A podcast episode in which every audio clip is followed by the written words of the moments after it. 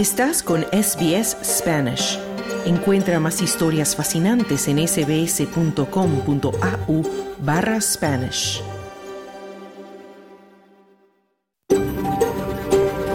SBS, a world of difference. You're with SBS Spanish on mobile, online and on radio. Estás con SBS en español, en tu móvil, por internet, en tu radio.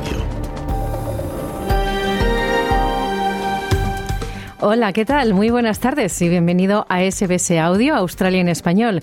Mi nombre es Esther Lozano. Este lunes 15 de enero del 2024 te saludo desde nuestros estudios en el norte de Sydney, en la tierra tradicional del pueblo Cameraigal. Y desde el centro de Melbourne, en la tierra ancestral del pueblo Gurungeri, Claudio Vázquez con las noticias. En SBS Spanish reconocemos la conexión continua e inquebrantable de los pueblos aborígenes y de los isleños del estrecho de Torres con sus tierras. Hoy vamos a hablar de la guerra entre Israel y Hamas cuando se cumplen 100 días de su inicio. Mientras el conflicto se extiende al Mar Rojo y a Yemen, se incrementan también los esfuerzos internacionales para un alto el fuego. Te hablaremos de mascotas en Australia y de cómo la crisis económica que afecta a muchas familias las está empujando a abandonar a perros y gatos. Vamos a dedicar un espacio del programa al abierto de tenis que comenzó el domingo en Melbourne. Te vamos a contar los resultados de los primeros partidos, pero también vamos a hablar con un entrenador español para conocer de cerca qué supone este trabajo y una persona que además ha creado una fundación para introducir el tenis a niños de países en desarrollo. Todo esto hasta las 2 de la tarde, pero primero vamos al boletín de noticias con Claudio Vázquez.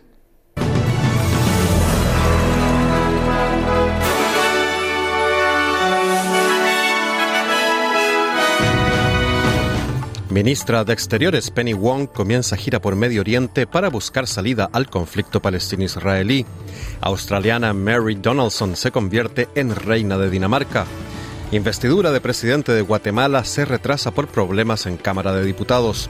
Estos son los titulares del lunes 15 de enero de 2024.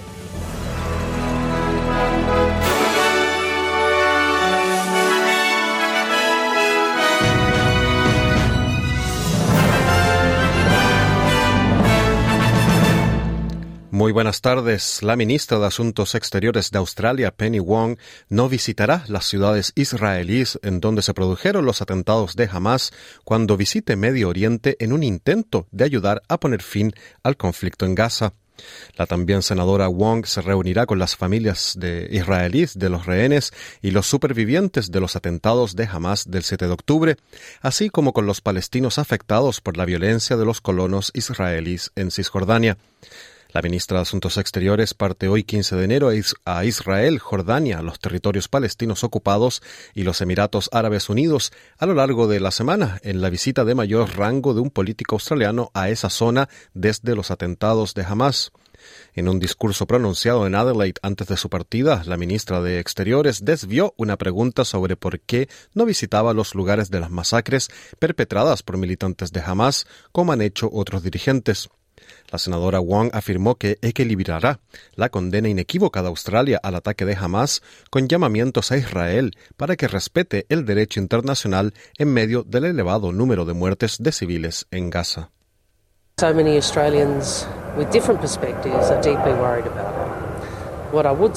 Hay muchos australianos con diferentes perspectivas y están profundamente preocupados por ello. Lo que yo diría a los australianos es que no somos un actor central en esto, pero tenemos una voz respetada y la utilizaremos para defenderla. En última instancia, el camino para salir del conflicto deben encontrarlo las partes involucradas, decía la ministra Wong. Los australianos se han despertado con la noticia de que Mary Donaldson, nacida en Hobart, es ahora la reina Mary de Dinamarca, después de que su marido, el príncipe heredero Frederick, asumiera como rey Frederick X de Dinamarca. Decenas de miles de personas se reunieron en Copenhague para ver a la popular pareja real, mientras las campanas de las iglesias repicaban por toda la capital para celebrar a los nuevos monarcas. El rey Frederick y la reina Mary fueron aclamados por la multitud y se vio al nuevo rey secarse una lágrima del ojo muy emocionado. En Australia se celebraron varios actos con motivo de la sucesión, uno de ellos en el Sleep Inn de Sydney, donde ambos se conocieron durante los Juegos Olímpicos de Sydney del 2000. En el programa Sunrise de Channel 7, Barnaby Joyce, diputado nacional, aprovechó la oportunidad para hablar sobre la importancia de este acontecimiento para Australia. Uh, 1901, Australia had a Danish queen, Queen Alexandra, who was married to uh, En 1901, Australia tuvo una reina danesa, la reina Alexandra, que estaba casada con Eduardo VII y estuvo desde 1901 hasta, creo, 1910. Así que ahora Dinamarca tiene una reina australiana como la reina Mary. Creo que nosotros, como las 100.000 personas que acudieron en masa a ver a Frederick y Mary salir al balcón, lo encontramos también genial y muestra, como me decía uno de mis empleados, la naturaleza igualitaria de Australia, decía el diputado Joyce. La asociación real se produce tras el reciente anuncio de la reina Margarita, de 83 años, de abdicar al trono de Dinamarca. El primer ministro australiano Anthony Albanese afirmó que los australianos con rentas altas seguirán recibiendo recortes fiscales, aunque el gobierno mantiene su compromiso de gestionar la desigualdad. Albanese ha reafirmado que la controvertida tercera fase de recortes fiscales, en virtud de la cual las rentas más altas recibirán los mayores beneficios, entrará en vigor el primero de julio. El paquete, una política del anterior gobierno de la coalición, suprimirá los tramos del 32,5% y el 37% e introducirá un único tramo del 30% para las rentas comprendidas entre los 45.000 y los 200.000 dólares. Albanese ha declarado a la ABC que los recortes fiscales se han tenido en cuenta ah, en la política inflacionista y que los laboristas seguirán estudiando medidas para ayudar a los australianos en apuros en vísperas de las elecciones federales se ha vuelto a advertir a los habitantes del norte de Australia que se preparen para nuevas tormentas, ya que se espera que una bajada tropical y las condiciones monzónicas provoquen grandes cantidades de agua de agua lluvia. La Oficina de Meteorología ha informado de que algunas zonas al sur de Darwin podrían registrar hasta 500 milímetros de lluvia el miércoles 17 de enero, con totales generalizados en el resto de la región de entre 200 y 300 milímetros. El meteorólogo jefe Angus Hines dijo que la combinación de una baja presión frente a la costa de Darwin y las tormentas eléctricas previstas podrían provocar vientos dañinos de más de 90 kilómetros por hora el día de hoy, 15 de enero. Los habitantes del extremo norte de Queensland, que siguen recuperándose de las fuertes lluvias e inundaciones repentinas provocadas en diciembre por el ciclón Jasper, se enfrentan esta semana a otros 100 o a 200 milímetros de lluvia y frecuentes tormentas generalizadas. El alcalde de Douglas, Michael Kerr, ha, declarado al programa Today del Channel 9 que se necesita urgentemente más equipos de rescate sobre el terreno. Creo que la gente no es consciente de lo aisladas que están estas zonas. Se toman muchas decisiones desde las oficinas de Brisbane en lugar de que la gente sobre el terreno pueda ver cómo están estas comunidades. Hay grandes distancias entre ellas, hay mucho aislamiento y no hay nada en el medio, decía el alcalde Kerr. En noticias de Latinoamérica, el Congreso de Guatemala está entrampado en discusiones de última hora que retrasan la investidura como presidente del socialdemócrata Bernardo Arevalo, blanco de maniobras judiciales que buscaron durante meses invalidar la, la sorpresiva victoria que logró con su promesa de combatir la corrupción en el país. Pese a, que, a que la Constitución de Guatemala establece que el Congreso debe juramentar al nuevo presidente a más tardar a las 16 horas locales, al cumplirse ese plazo ni siquiera estaba instalado el nuevo Parlamento. El presidente Arevalo escribió en la red social X, los diputados tienen la responsabilidad de respetar la voluntad popular expresada en las urnas. Se está intentando vulnerar la democracia con ilegalidades, nimiedades y abusos de poder. El Congreso, mayoritariamente de derecha, no logra ponerse de acuerdo en la elección de la nueva Junta Directiva, debido a que se discute si declarar independientes a los diputados del Partido Semilla de Bernardo Arevalo, en virtud de una orden judicial de suspensión de ese movimiento político por supuestas irregularidades en su creación. El retraso de la investidura desató malestar entre los cientos de seguidores de Arevalo, entre ellos muchos indígenas que, entre empujones con la policía, se abrieron paso para acercarse a la sede parlamentaria. Militares y policías ecuatorianos retomaron este domingo el control de varias cárceles y luego de la liberación de más de 200 funcionarios y guardias penitenciarios que fueron tomados como rehenes por las bandas que dominan en las prisiones de Ecuador. Las Fuerzas Armadas difundieron imágenes de cientos de reclusos descalzos, con sus torsos desnudos y tirados en el suelo en medio de estos operativos. En un video se observa a militares derribar paredes con explosivos y tanquetas. A lo largo de una semana de violenta arremetida narco contra las medidas del gobierno de, Daniel Noboa para doblegarlos, las fuerzas de seguridad liberaron a un total de 201 personas tomadas como rehenes dentro de las cárceles, según el más reciente balance. La intervención en las cárceles se produce pocas horas después de la liberación de todos los rehenes. Noboa, en el poder desde noviembre, felicitó en la red X a la fuerza pública y a sus ministros por lograr la liberación de los secuestrados. En medio de la ola de violencia que deja 19 muertos en Ecuador, circulan imágenes de crueles asesinatos de guardias, supuestos ataques y saqueos. Muchas de estas imágenes están sin verificar, pero alimentaron el pánico en la población. El presidente Noboa, de 36 años, declaró al país en conflicto armado interno y otorgó estatus beligerante a las bandas que se convierten así en objetivos militares y además desplegó 22.400 efectivos de las Fuerzas Armadas en todo el país. La crisis empezó hace una semana, cuando uno de los capos criminales más temidos desapareció de su prisión en el puerto de Guayaquil.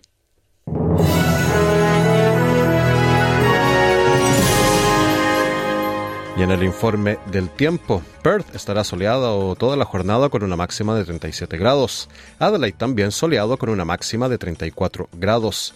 Melbourne parcialmente nublado con una máxima de 28 grados. Hobart estará nublado y clareando por la tarde con un tope de 23 grados. Canberra tendrá precipitaciones con una máxima de 20 grados. Sydney chubascos durante la jornada con una máxima de 24 grados. Brisbane tendrá lluvias con una máxima de 30 grados y Darwin tendrá lluvias y tormentas con una máxima de 29 grados. Este fue el boletín de noticias del lunes 15 de enero de 2024. Pero no te vayas, que de inmediato comienza nuestro programa de SBS Audio Australia en Español con mucha más información. Mañana a la una, otro informe noticioso. Muy buenas tardes.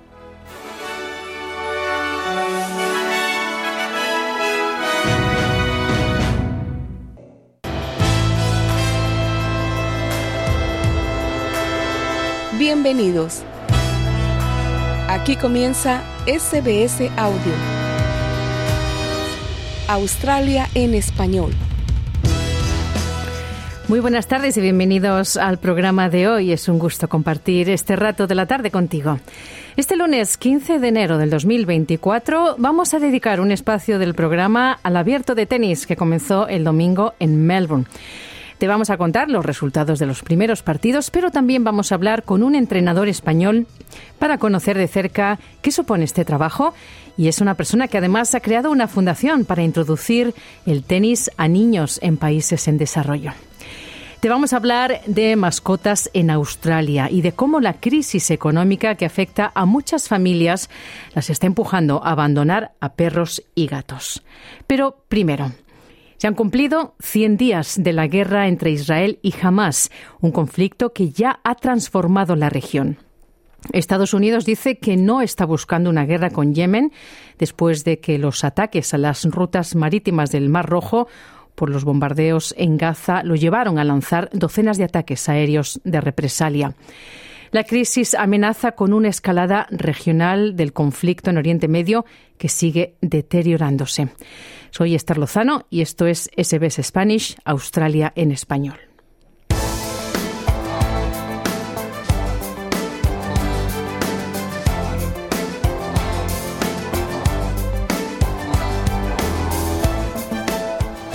Tanques y aviones israelíes han atacado objetivos en el sur y el centro de Gaza cuando la guerra llega a los 100 días desde que comenzó el conflicto con los ataques de Hamas el 7 de octubre. Los servicios de comunicaciones e Internet se cayeron por tercer día consecutivo, lo que complicó el trabajo de los equipos de emergencia y ambulancias que intentan ayudar a las personas en las áreas afectadas por los combates, con feroces tiroteos en algunas áreas. Mientras tanto, familiares y amigos de los más de 130 israelíes aún cautivos en Gaza han realizado actos para pedir su liberación. Edith O'Hell es la madre del pianista Alon O'Hell, de 22 años, que está cautivo de los militantes de Hamas. Ella dice que el tiempo se acaba. I want to say that it's been a hundred days today. And We don't have a lot of time. Hoy han pasado 100 días y no tenemos mucho tiempo en absoluto. El tiempo se está acabando y siento que tenemos que hacer algo ahora, decía esta madre de uno de los secuestrados por Hamas. El Ministerio de Salud de Gaza, en la región controlada por Hamas, dice que casi 24.000 personas han muerto desde que comenzaron los bombardeos. perdón desde que comenzaron los bombardeos israelíes y hay además más de 60.000 heridos en los que Israel dice que más de 1.200 personas han muerto también en esos ataques y 240 rehenes fueron tomados por Hamas, 240 rehenes israelíes.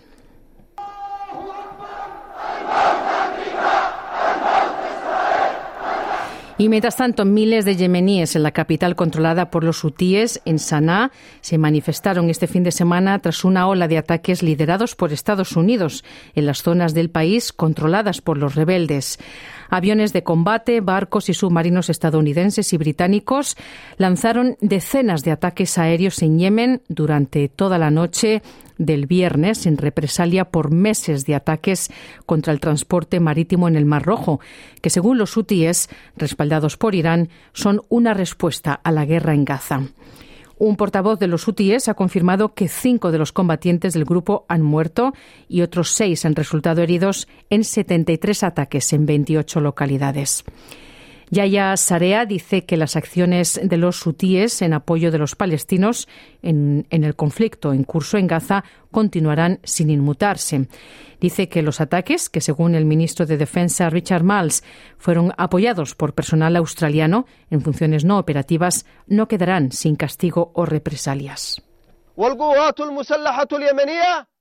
The Yemeni armed forces confirm that they will continue to prevent Israeli ships going to the ports of occupied Palestine. Las Fuerzas Armadas yemeníes confirman que continuarán impidiendo que los barcos israelíes que se dirigen a los puntos de la Palestina ocupada naveguen por los mares Arábico y Rojo, decía este portavoz de los hutíes. Y en respuesta a la amenaza de una escalada regional del conflicto en Gaza, el Consejo de Seguridad de la ONU aprobó una resolución por 11 votos a favor, cero en contra y cuatro abstenciones, en la que pide el fin de los ataques contra buques comerciales y mercantes. El portavoz de la ONU, Stefan Dujarric, también instó a Estados Unidos, Reino Unido y sus aliados a evitar actos que puedan empeorar la situación en Yemen.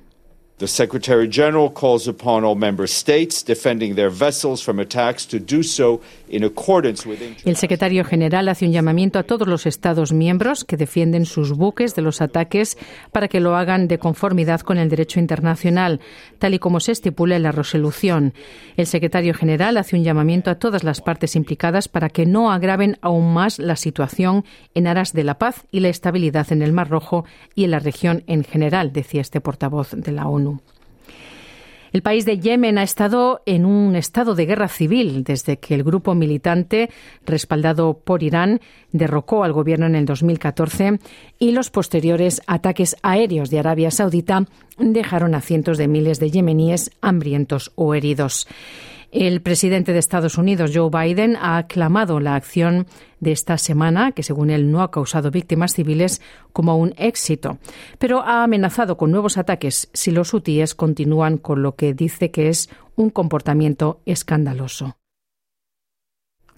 Irán y Rusia, por su parte, que se abstuvieron en la resolución del Consejo de Seguridad, han condenado los ataques de Estados Unidos, que según Irán son una violación de la soberanía de Yemen y del derecho internacional. Pero los funcionarios estadounidenses se han apresurado a restar importancia a la amenaza de una escalada regional. El portavoz de seguridad, John Kirby, dijo que Estados Unidos no está interesado en una guerra de poder contra Irán.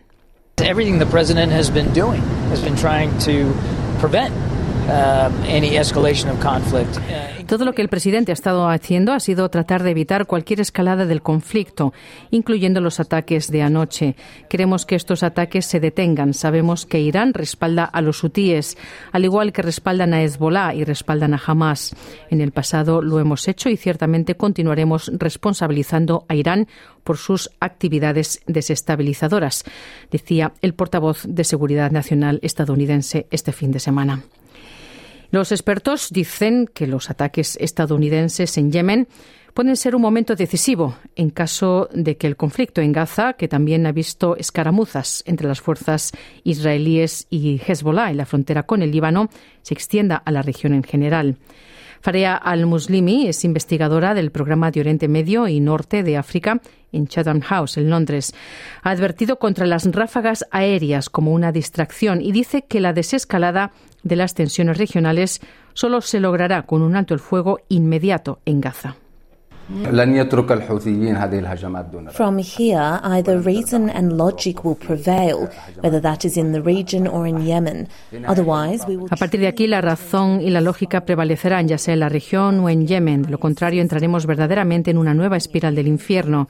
Pero una vez más, insisto y creo que lo que está ocurriendo en Yemen es un reflejo y repercusiones de la cuestión palestina. Cualquier calma en Yemen, cualquier calma en la región en general, tiene que comenzar con Gaza decía este investigador del programa de Oriente Medio y Norte de África. Y por su parte, la ministra de Exteriores australiana, Penny Wong, va a viajar a Oriente Medio en un intento de ayudar a poner fin al conflicto de Gaza. Y el Fondo de Población de la ONU también reiteró los llamados en alto el fuego humanitario en el enclave sitiado, a medida que aumentan las críticas internacionales a la ofensiva de Israel para eliminar a Hamas. Israel dice que 1.200 personas murieron y que 240, 240 rehenes fueron capturados en los ataques del 7 de octubre, de los cuales alrededor de 130 aún no han sido liberados y todavía están en manos de Hamas. La ONU estima que más de 1,9 millones de personas han sido desplazadas internamente en Gaza mientras que el Ministerio de Salud de Hamas dice que más de 23.000 personas, alrededor del 70% de ellas mujeres y niños, han muerto. Israel ha cuestionado esta cifra y ha pedido que se desestimen los cargos de genocidio presentados por Sudáfrica ante la Corte Internacional de Justicia de La Haya en los Países Bajos. El asesor legal de Israel, Tal Becker, dice que su guerra en Gaza no tiene como objetivo acabar con los palestinos, sino protegerlos de Hamas, que según él utiliza a los civiles como escudos humanos. The key component of genocide, the intention to destroy a people in whole or in part, is totally lacking. El componente clave del genocidio, la intención de destruir a un pueblo en su totalidad o en parte, no existe. Lo que Israel busca al operar en Gaza no es destruir a un pueblo, sino proteger al pueblo, decía el asesor legal de Israel. Sin embargo, un portavoz del Alto Comisionado de las Naciones Unidas para los Derechos Humanos ha contraatacado, advirtiendo que las presuntas violaciones del derecho internacional por parte de la ofensiva aérea y terrestre de Israel corren el riesgo de exponerse a la responsabilidad por crímenes de guerra y atrocidades. Esto se produce en medio de informes de que había vidas en peligro después de que se cortara la electricidad en el hospital de Al-Aqsa, en el centro de Gaza, el viernes, mientras que el principal proveedor de comunicaciones palestino, Paltel, ha informado de otro apagón total de Internet y telefonía móvil. Dominic Allen, representante palestino del Fondo de Población de la ONU, dice que la situación está más allá de la desesperación. We need the enabling environment in order to operate and deliver humanitarian assistance at scale. Necesitamos un entorno propicio para operar y prestar asistencia humanitaria a gran escala. Y este es un entorno altamente inseguro. Como mencioné, ningún lugar de Gaza es seguro. Hemos buscado la eliminación de conflictos para las instalaciones de la ONU, los hospitales, la protección debería ser para todas esas instalaciones y todos los civiles. Pero esto no está sucediendo decía Dominic Allen, el representante palestino del Fondo de Población de la ONU. Esta era una historia producida por Henry Buckley para SBS News.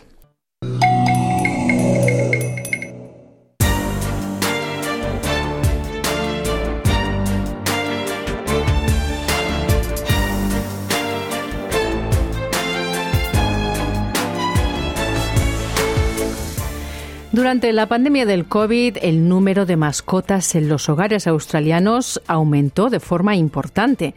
Según Animal Medicines Australia, del 61% de hogares con mascotas en 2016 y 2019, se llegó al 69% en la actualidad. Esto significa que hay 6,9 millones de hogares en Australia con una mascota, lo que supone una población estimada de mascotas de 28,7 millones en todo el país.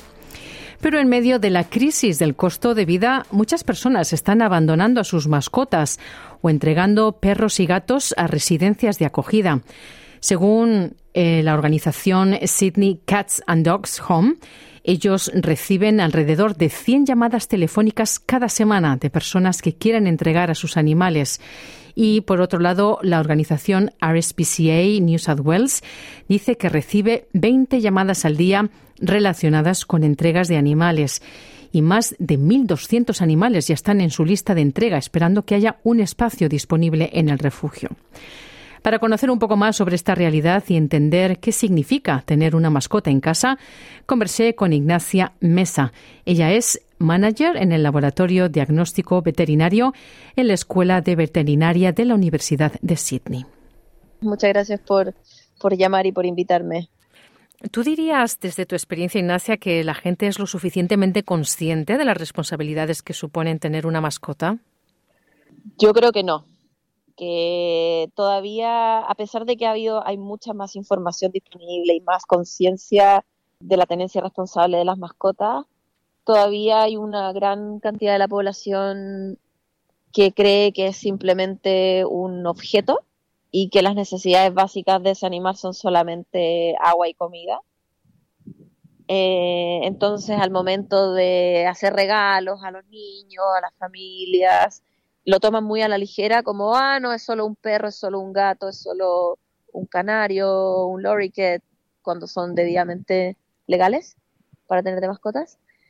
Y lo, y lo entregan de regalo, pero sin ver la, la película completa de lo que significa que el animal necesita amor, agua, comida, medicinas, eh, refugio y un cuidado constante. Entonces, yo creo que aún hay un trabajo por hacer en cuanto a la educación en relación a las mascotas, a la tenencia responsable de mascotas. Y a sus necesidades, ¿no?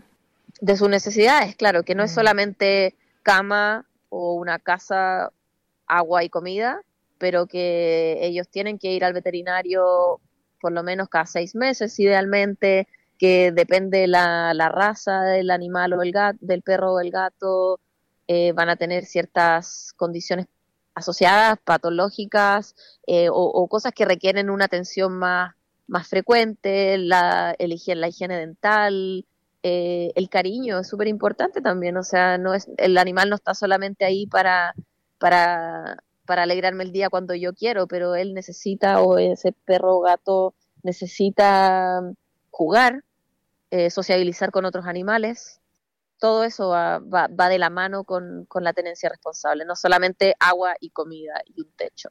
Claro.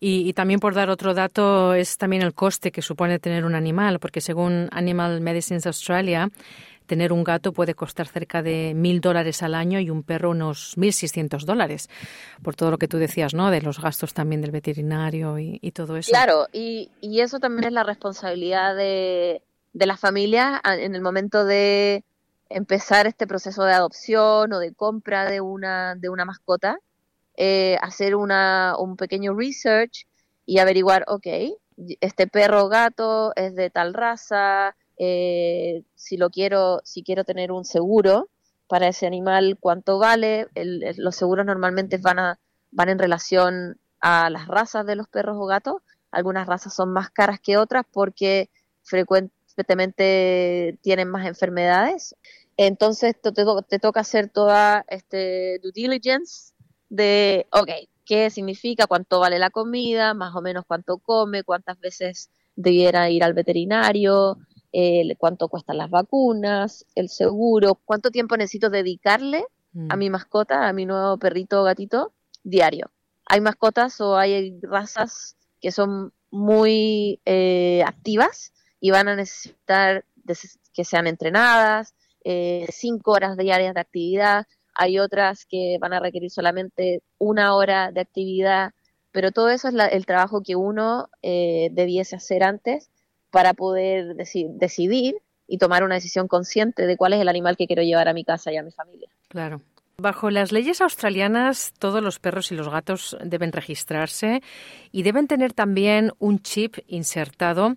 Esto debe hacerse a la edad de más o menos 12 semanas, unos tres meses de edad.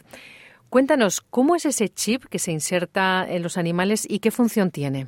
El chip es un dispositivo muy pequeño, tan pequeño como, como un granito de arroz, que se inserta bajo la piel de los animales, normalmente Em, entre las escápulas, en la espalda del animal. ¿Qué información tiene ese chip? El chip tiene un número único, es un código eh, único asociado solamente a ese, a ese chip, eh, que sirve para rastrear al animal en caso de pérdida o cuando tienes una camada de perritos nuevos, eh, tú los quieres individualizar, entonces cada uno tiene un número único, como una huella digital, por así decirlo. ¿Por qué es tan importante que eso esté al día, Ignacia?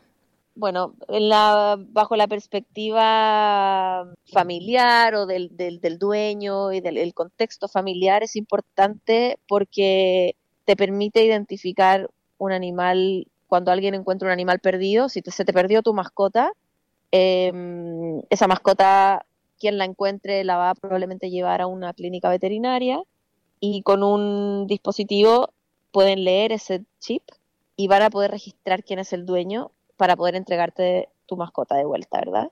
Entonces, cuando hay pérdida de mascotas, em, el, chip se hace muy, muy eficiente para poder identificar dónde viven los dueños y cómo contactarlos. Pero también eh, es importante porque muchas veces la gente no actúa de manera consciente quizás eh, o responsable y a veces muchas mascotas son abandonadas, dejadas a su propia suerte y si ese animal está debidamente chipeado, quien lo encuentre, ya sea una persona natural o el council o alguna organización, puede encontrar los datos de quién era, quién fue el último dueño y poder eh, denunciar el maltrato animal, porque el abandono es un maltrato animal.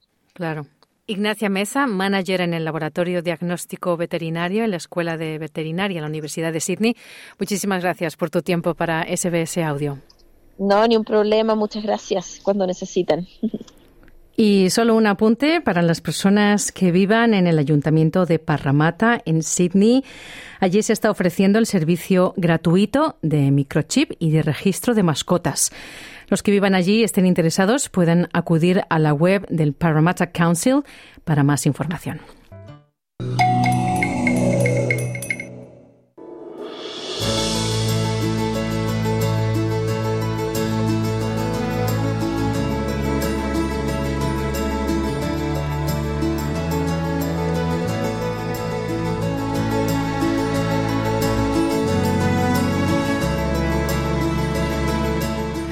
Esta semana se ha dado inicio al Australian Open, el gran torneo de tenis que se desarrolla en Melbourne con la participación de los mejores jugadores del mundo. En este contexto, en SBS Audio hemos conversado con el entrenador internacional Andy Gómez. Él es un español residente en Melbourne que ha dedicado su vida a entrenar tanto a jugadores amateurs como profesionales, además de jóvenes talentos alrededor del planeta. Andy ha tenido además la oportunidad de conocer por dentro el mundo profesional del tenis, incluso compartiendo con grandes jugadores como Rafael Nadal. Además, este entrenador también lleva adelante proyectos sociales ligados a este deporte en países en desarrollo.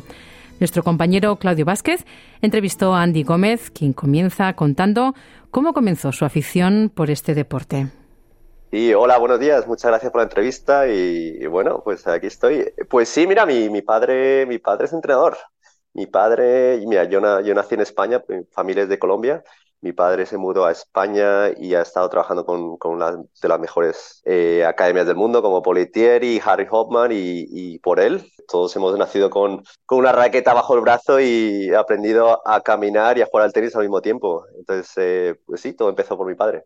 ¿Y tú, Andy, alguna vez pensaste en, por ejemplo, jugar profesionalmente? ¿Llegaste a jugar torneos o siempre estuvo en tu, en tu cabeza quizás más el tema de enseñar a jugar tenis?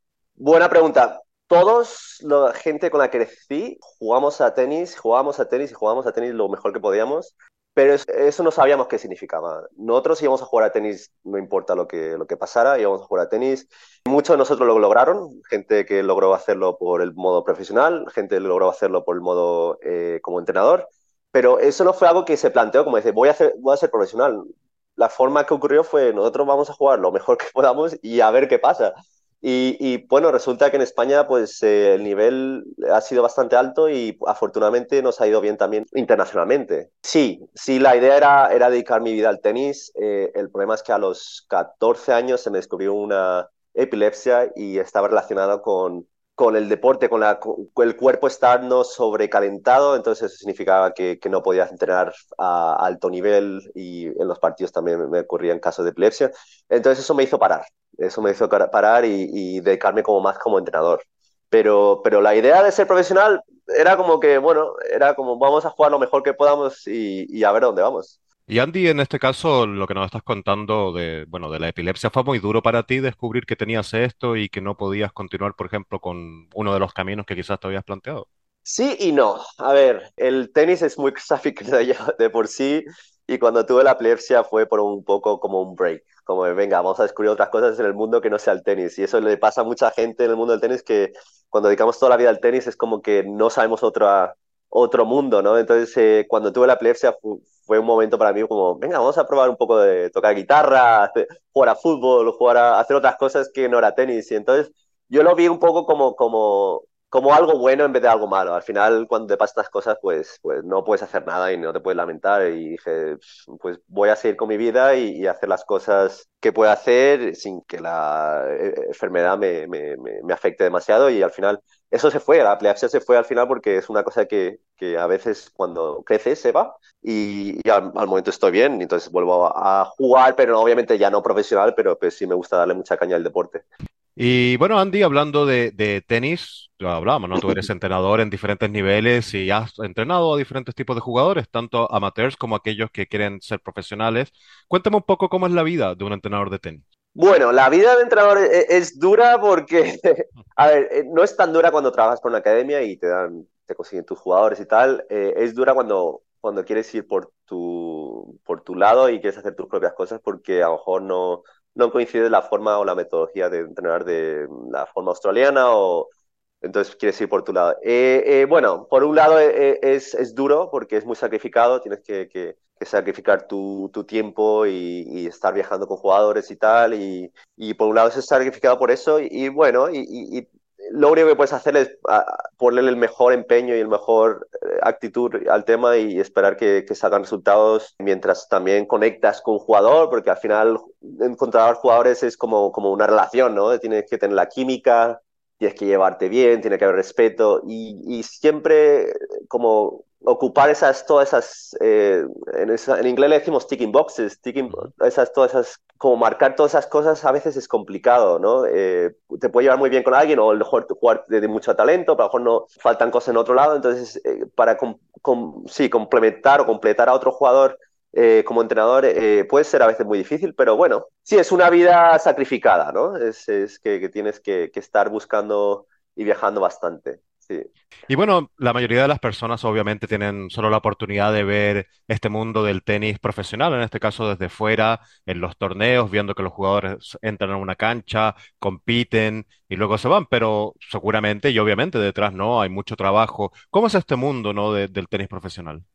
Sí, mira, buena pregunta mía. Yo, eh, yo empecé con jugadores profesionales hace unos 6, 7 años empecé con un amigo eh, y con ese amigo pues lo pude acompañar y, ver un poco el mundillo. Y suena raro, pero la, la, forma que lo describiría sería profesional. O sea, eh, es como que alguien llega a las 8 de la mañana, viene, se va al gimnasio, entra al gimnasio, entrena, va a la, pista de tenis, entrena sus dos horas, luego se va al fisio, vuelve al gimnasio, hace su recuperación y vuelve al hotel. Y, y tú piensas que que es muy glamuroso y muy tal desde afuera, pero luego es, es que es un trabajo. Al final eh, no hay mucho tiempo para, para, distraerse y hacer nada, porque piensa que no son los australianos, luego se van para, luego van para Estados Unidos, luego van para, para, Europa. Entonces, como que cada uno tiene que ir enfocado a lo que hace. O sea, no hay momento para distracciones. sobre todo en un torneo tan grande como es el Australian Open, sí.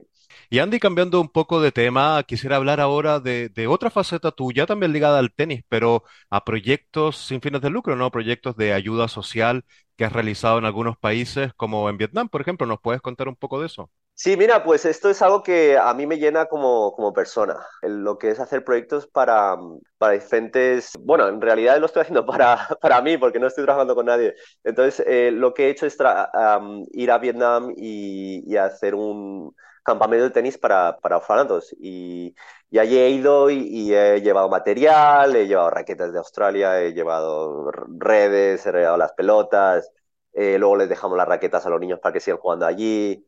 Entonces, esto es algo que me llena a mí como, como humano. O sea, el tenis a mí al final, bueno, mi profesión me llena profesionalmente, pero esto es algo a mí que me lleva como persona y algo que no lo paga el dinero. No sé si me explico. O sea, esto es algo que, que, que eh, le veo tanto el valor y, y es tanto el aprecio que, se, que los niños estos sienten por ti cuando vas allí que, que es indescribible y para ellos es una experiencia que, que, nunca la, la, la, habían, la, hubieran podido tener en su vida y afortunado de, de haber podido pues aprovechar mi profesión y ser agradecido con el mundo, de, de, querer enseñar a gente que no tiene las posibilidades o el dinero para pagarse una clase de tenis y tal. Y entonces, para mí esto ha sido un proyecto que, que, que me da la ilusión de, de, sobre todo ver los niños que les ponen tantas ganas, que nunca han jugado, pero mira, te van a hacer lo mejor.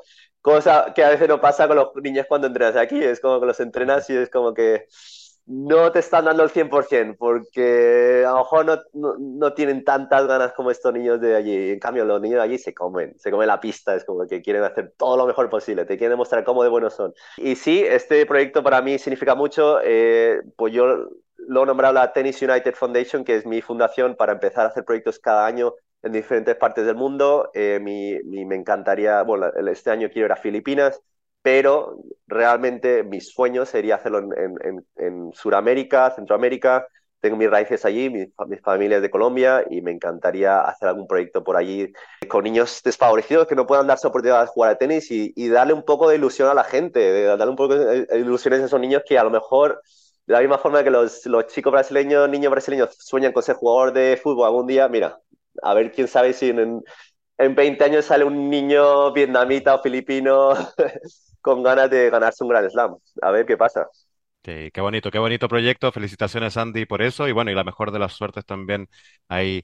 Y Andy, te quiero preguntar por una noticia, digamos, lamentable. Rafael Nadal, que decidió retirarse por una lesión luego de haber estado parado, ¿no? Durante largo tiempo. Y tú, cuando joven, tuviste la oportunidad de compartir con Rafael Nadal en España. ¿Cómo fue esa experiencia? Eh, fue, fue bien, pero fue muy normal. Eh, sí, era uno de los chicos que jugaba los mismos torneos que jugábamos nosotros. Eh, Rafa es mayor que yo, él tiene cuatro años más que yo, entonces él jugaba la misma categoría que mi, que mi hermana y, y nosotros nos veíamos pues en todos los torneos. Él venía a la península, es de Mallorca, de la isla, entonces él venía a la península y la, toda la zona que es el Levante, que es Alicante, Castellón, Valencia, toda esta zona del este de España es donde el, el, el entramado de, torneos es gigantesco, entonces muchos jugadores vienen aquí.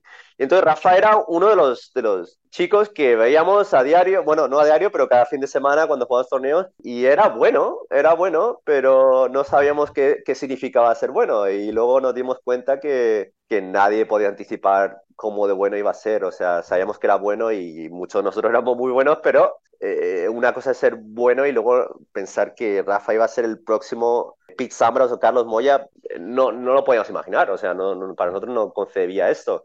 Eh, luego, pues me he dado cuenta con el tiempo que, que, el mundo del tenis en España ha sido siempre muy competitivo y hemos tenido un buen, buena reputación en el mundo. Entonces, esto ha, ha hecho que sí, que, que, que, pues algo sí se vea venir para mm, el futuro. Antes no, no lo veíamos, era algo que Sí, Rafa era bueno, pero no sabíamos cómo de bueno iba a ser. Y, y bueno, te cuento una historia rápida, una, una anécdota que es, eh, obviamente te he dicho que mi, yo estoy en el mundo del tenis por mi padre. Mi padre eh, trabajó para, para Babolat, que es la, la, raqueta con la que Rafa Nadal juega. Y mi padre fue la persona que, que sí que vio en algo en Rafa. Y él fue la persona que le ofreció el contrato de raquetas a Rafa. Cuando Rafa no tenía ningún contrato con nadie, mi padre fue el que fichó a, a Rafa con Babolat. Y mira, han pasado no sé ni cuántos años, yo diría que treinta y pico años y, wow. y aquí está Rafa jugando, sigue jugando con sus raquetas, mira. ah, fantástica, fantástica historia. Y finalmente, Andy, para concluir esta entrevista, te quiero preguntar algo, bueno, un poco, eh, digamos, pues, más reflexivo sobre el tenis, el juego del tenis y si uno puede sacar lecciones para la vida, ¿no? Porque siempre de los deportes uno habla, ¿no? Que son como un juego, un, eh, bueno, a veces también se habla de que eh, es un mundo lúdico, pero también competitivo. ¿Hay lecciones que se puedan sacar del juego del tenis que se puedan aplicar en la vida? Demasiadas, sí. Muchas. Mi, mi novia siempre se ríe de mí porque yo siempre estoy comparando todo, todo en la vida con el tenis. Y, y sí, es que la superación, el tener que borrar y hacer una cuenta nueva cuando pierdes, cuando las cosas no van bien, el tomar tu tiempo de respirar, el visualizar las cosas que quieres que ocurran. Eh, es que es el tenis, bueno, eh, al final es una, es una descripción de la vida en, en, dos sets o en tres sets, depende de cómo se juegue. Y, y, el tenis es que el hacer las cosas con la, con la mejor actitud posible y, y, no esperar nada a veces es, es, lo que yo recomiendo. Es como que tú haz las cosas lo mejor que puedes y, y, vamos a ver qué pasa. Voy a poner todo mi esfuerzo en lo que haga y vamos a ver qué pasa. Eso es al final, al final mi filosofía de mi vida, o sea, como he vivido mi vida, o sea, hacer las cosas con la mejor esperanza, la mejor esfuerzo que le puedas hacer y, y, y vamos a ver qué ocurre. Y, muchas veces esas cosas salen bien. Cuando las cosas le ponen mucho esfuerzo y, mucha esperanza y muchas ganas, eh, eh, las cosas acaban saliendo muy bien. Entonces, con el tenis es más o menos de lo mismo. Es, ser per, persuasivo, el seguir intentando, el seguir teniendo una buena actitud. Eh, al final, esto es lo que te va a llevar a ser un buen jugador. Y, esto es muy traducible a la vida. Sí, entonces yo creo que, que, para mí todo es, todo es eh, comparable al tenis, sí. Por supuesto, muy buenas lecciones del tenis para la vida. Y bueno, Andy Gómez, coach internacional de tenis, muchísimas gracias por conceder esta entrevista a SBS Audio Australia en Español. Muchas gracias, un placer.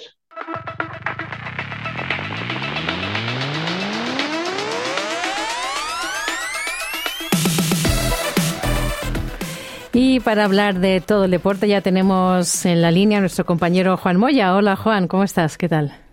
buenas tardes. Muy buenas tardes. Bueno, hay que empezar a hablar del Open de Australia que comenzó el domingo. Cuéntanos qué partidos ha habido ya y qué resultados tenemos. Bueno, ayer jugaron los dos eh, campeones del 2023. Eh, Novak Djokovic derrotó a Dino Prismit, un joven de 18 años de Croacia, intrépido porque lo hizo trabajar más de la cuenta. Ganó en tres sets a uno, ganó Djokovic y reconoció que el jugador eh, croata jugó muy bien y, y, para la edad que tiene eh, lo sorprendió. Por lo tanto, Djokovic ya avanzó a la segunda ronda. Eh, Arina Zabalenka no tuvo piedad con Ela eh, de Alemania 6-0-6-1 y también ya avanzó a segunda ronda. Eh, gran actuación de Daniel Galán, mm, derrotó a Jason Kluber de de Australia, Galán es, es, colombiano, a cinco sets. El último set 7-6, 10-8, con eso Galán eh, también avanzó a segunda ronda. Y también quien, quien tuvo que trabajar bastante fue eh, Francisco Cerúndolo, el 22 del mundo, número uno de Argentina, estuvo eh, eh, frente a él a Dane eh, Sweeney, australiano 257 eh, del mundo, que tuvo que arrendar, compartir una casa para poder competir en Australia. No peleó hasta el final. El quinto set lo ganó Francisco por 6-2 y también eh, avanzó a segunda ronda y tenemos el audio donde comentaba el partido. Vamos a escuchar esa entrevista que le hiciste a Francisco Cerúndolo. Eh, Francisco, felicitaciones. ¿Un partido complicado? Sí, muchas gracias. Sí, sí, un partido complicado. La verdad que muy difícil, había que ganar eh, como sea. Creo que había tenido un comienzo de año bastante malo, los dos torneos anteriores, no me había sentido jugando muy bien y, y, bueno, hoy era, era otro desafío, es un gran slam, es distinto, creo que acá me hago más fuerte, me siento más cómodo y, y bueno, por suerte pude ganar en el quinto y, y encontrar mejores sensaciones que los partidos anteriores. Eh, ¿Jugar eh, primer round a 5 sets es bueno o es malo? No, obvio que uno quiere ganar a 3 sets siempre, pero bueno, si no se puede hay que intentar ganar como, se, como sea y y bueno, gané en 5 sets, 3 horas 20, o sea, es un 5 set, pero no es tan largo. Y lo bueno es que ahora tengo dos días de, de descanso y juego recién el miércoles, así que no pasa nada. El, en un momento el, el, el, jugador jugó muy bien, te, te, ganó el primer set, luego remontó, el quinto set lo aseguraste muy bien. Ya sí. eh, agarraste la confianza que necesitas para hacer todo un año completo de buen, de buen promedio y, y seguir ganando torneos. Sí, sí, ojalá, ojalá. Hoy fue un partido duro, como decís. Creo que el chico jugó un gran tenis hoy, se me hizo muy complicado. Jugó bien, pasó la cual y para pasar la cual uno tiene que jugar un gran tenis. Y bueno, eh, como vos decís, ojalá pueda ser un gran año nuevamente. Vengo teniendo dos años tremendos, así que ojalá pueda, pueda seguir con ese buen andar y, y este año seguir acá, top 20, ganar títulos y estar ahí presente en los torneos importantes. ¿Hay alguna responsabilidad por ser el número uno de Argentina? Creo que no, creo que no. Ya al, principio, obvio que era siempre un, un objetivo al principio, después cuando lo cumplí, sí, siempre no, no es fácil ser el número uno de Argentina y bueno, creo que ya llevo un año siéndolo y, y como que ya me, acostumbré, por decirlo de alguna manera, y ya no siento esa presión que sentía capaz al comienzo cuando era todo más nuevo. Volviendo aquí a, Melbourne, el segundo round miércoles, eh, Fabián Maroxán, de Hungría. Sí. Eh, ¿Había jugado con él anteriormente? No, no jugué nunca. Sé que es un chico que juega muy bien porque le ganó a Silic, así que para ganar a Silic hay que, hay que jugar un buen tenis. Y es un chico que viene en ascenso, el año pasado jugó muy bien, la verdad que apareció en el, en el circuito ATP, así que hay que tener cuidado porque tuvo grandes victorias, me acuerdo, le ganó al Alcaraz en Roma, creo que a Ruden en Shanghái, así que nada, es un chico que puede, puede jugar un gran tenis y bueno hay que, hay que afrontarlo como un partido muy duro.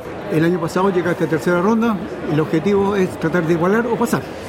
Sí, no, la verdad que el objetivo era ganar la primera ronda esta vez, eh, como te digo, ya cumplí el primer objetivo y ahora es paso a paso. Eh, ganar el siguiente partido y si se puede seguir ganando, buenísimo, y si no, a seguir trabajando, pero, pero acá en los Grand Slam es paso a paso, no hay que ponerse metas, todos los partidos son duros, son largos, así que ahora me tocará jugar la segunda ronda e intentar ganar. Ahí escuchábamos a Francisco Cerundo, lo que es el número uno argentino, conversando contigo, Juan. ¿Y qué se viene hoy? ¿Qué partidos van a, va a haber hoy en Melbourne? Bueno, ya tenemos los resultados. Coco Gauff derrotó 6-3, eh, 6-0 eh, a Ana Eshlova de Eslovaquia y tenemos a Alex de Miñaur que va a jugar en el curso central a las 19 horas frente a, Milos Raoni de Canadá y Stefano Tsitsipas juegan un ratito más frente a Sisu Berger, Lucky Loser, porque el partido estaba programado con Mateo Berretini, pero Berretini eh, se lesionó, se tuvo, no puede jugar, por lo tanto, uno de los mejores eh, perdedores puede entrar a jugar a la ronda final. Indudablemente que también eh, tenemos resultados que Nadia Podoroska eh, de Argentina derrotó a Tamara Chilansek de Eslovenia por 6-1, 6-0 y, bueno, eh, siguen avanzando y indudablemente que hay una gran cartelera, hay muchos partidos y a esperar que a verlo en la televisión y invitar a la gente que participe, que pueda ir a ver jugar el mejor tenis en Australia, en Melbourne, para 2024. Ahí estaremos pendientes, claro que sí. Nos vamos ahora a hablar de fútbol Juan, porque tenemos resultados de la A-League, la Liga Australiana, que se jugaron este domingo. Claro, eh, Per Glory sigue en caída libre, perdió 4 a 3 frente a Wellington en una guerra de goles y Brisbane derrotó 3 a 2 a Newcastle en los partidos de la fecha número 27, partido de la unidad que se programó todos los partidos en Sydney. El Victory con, eh, con Wanderers son los punteros del campeonato con 24 puntos y en damas eh, Western Sydney derrotó 1 a 0 a Melbourne City al puntero de la competencia femenina y Western United cayó frente a Sydney por un gol a 0. Sydney quedó tercero en la tabla de posiciones con 19 puntos y el City sigue puntero con 26. Y nos vamos ahora al ciclismo porque terminó el Down Under femenino. Claro que sí, terminó la última etapa entre Adelaide y Willunga eh, Hill de 93.4 kilómetros, se terminaba en altura, y Sara Gigante de Australia ganó la carrera, ganó la tercera etapa y ganó el Tour de una Onda 2024. Gigante fue eh, Sara al subir hacia eh, Hill, llegó en solitario, tuvo el tiempo necesario para proclamarse campeona 2024 del Tour de la. La acompañó en el podio Ninke Vinke de Nueva Zelanda y tercera eh, Neve Bradbury de Australia. Eh, el martes, mañana martes, comienza el Tour Down Under masculino. Y terminamos rápidamente hablando del Dakar, los resultados de la séptima etapa. Séptima etapa en motos, eh, José Ignacio Cornejo de Chile ganó la, etapa, tercera etapa que gana en esta competencia y quedó en el tercer lugar de la, de la clasificación general. Ricky Bravet es el líder de la competencia en motos. En cuadriciclos, Francesco eh, eh, Manuel Andújar es el líder de la competencia, seguido de Alessandro Giraud de Francia. Y en en vehículos. Sebastián Lup de Francia ganó la etapa pero aún sigue líder de la competencia en los coches Carlos Sainz de España. Muy bien, pues ahí estaremos también pendientes de todos esos resultados. Muchas gracias, Juan, por toda la información deportiva. ¿Quieres escuchar más historias como esta? Descárgatelas en Apple Podcasts, Google Podcasts, Spotify o en tu plataforma de podcast favorita.